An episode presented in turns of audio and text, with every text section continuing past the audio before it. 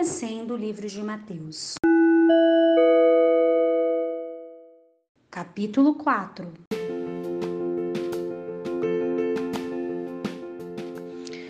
A paz do Senhor, meu nome é Isabelle. Hoje eu vou trazer uma mensagem a vocês sobre, referente ao capítulo 4 de Mateus e vou contar alguns acontecimentos durante esse capítulo. Bem, um dos primeiros acontecimentos é quando Jesus é tentado no deserto pelo diabo, depois de ter passado 40 dias e 40 noites jejuando. Um segundo acontecimento é quando Jesus descobre que João Batista foi preso.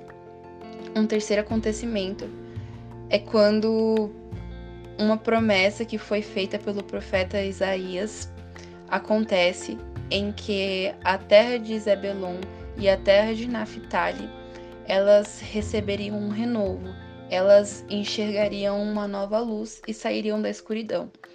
E essa nova luz que surgiria nessas cidades seriam Jesus, pois ele ia trazer um avivamento, ele ia trazer boas novas, ele ia trazer novas esperanças àqueles lugares, ia trazer algo novo àquelas, àquelas cidades.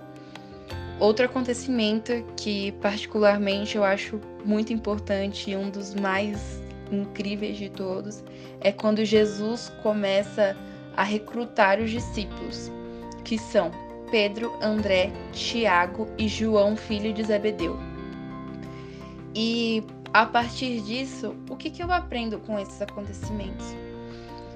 A primeira coisa que eu aprendo é quando Jesus é tentado pelo diabo, ele não, não é vencido pelas tentações, pois o coração dele está concreto no, no que ele crê. Ele sabe por qual propósito ele veio. Ele sabe a promessa que foi feita para ele. Ele sabe que ele viria por essa terra, ele ia morrer por nós, mas mesmo assim ele ressuscitaria e, e ele ia salvar a humanidade. E foi o que aconteceu.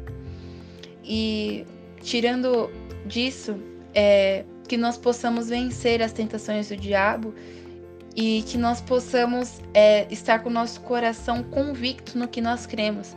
E que toda vez que às vezes a gente perder a esperança, que a gente achar que Deus não está nesse negócio, que nós possamos lembrar no propósito que nós temos nessa terra, lembrar que tem algo maior do que só nós estarmos aqui neste lugar, e sim que nós temos que que levar Jesus para outras pessoas e que nós temos que estar com o nosso coração concrito, cheio do Espírito Santo, cheio de Jesus, para nós é, não sermos vencidos por esses, por esses pequenos pratos.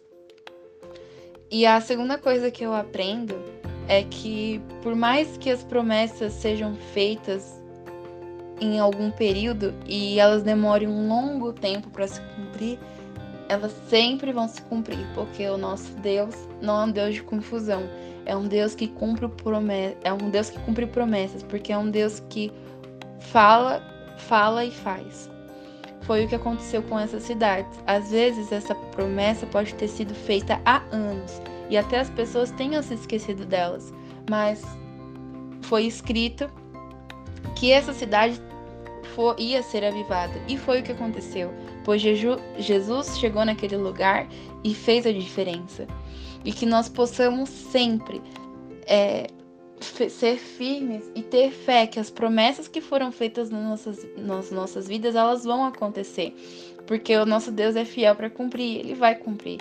Às vezes elas demoram, às vezes elas esquecem, nós esquecemos dela, delas porque às vezes nós precisamos passar por um processo de entendimento, de maturidade, um processo com Deus. E às vezes nós passando esses processos com Deus, é nós termos relacionamento, é nós termos uma vida com Deus, temos um estilo de vida com Deus.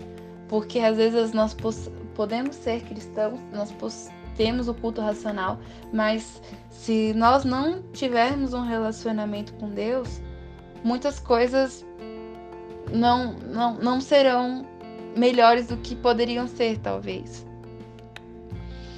E a terceira coisa que eu tiro, que eu acho que é a mais linda de todas, foi quando esses discípulos entenderam por qual propósito Jesus veio e creram que Jesus realmente era o Messias, e entenderam o que era isso e começaram a buscar a Jesus. Eles começaram a seguir a Jesus.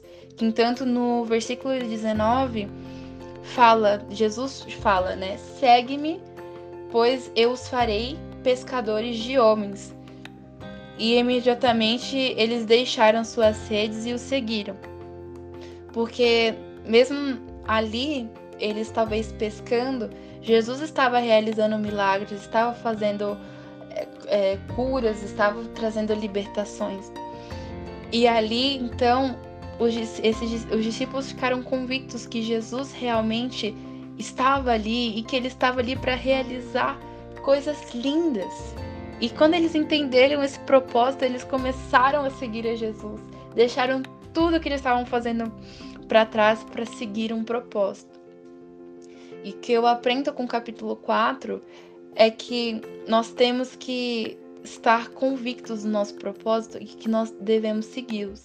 E que não importa o tamanho do prato que o mundo nos ofereça, que que isso não vai ser o suficiente o quanto Jesus nos oferece, pois Deus é o nosso Pai e Ele sempre vai nos dar o melhor e Ele quer que cada vez mais nós possamos buscá-lo. Então, o que eu aprendo com esse livro é que nós possamos estar convictos do nosso propósito com Deus, do nosso propósito nessa terra, e que nós possamos ser pescadores, né? Que nós possamos ser pessoas que levem o amor de Jesus a outras, que nós possamos buscar mais de Jesus para as nossas vidas e a partir disso levar esse conhecimento para outras pessoas. Então esse é o ensinamento que o capítulo 4 deixa para nós. Espero que esse áudio tenha abençoado sua vida e ter te deixado mais avivado para você buscar o seu propósito.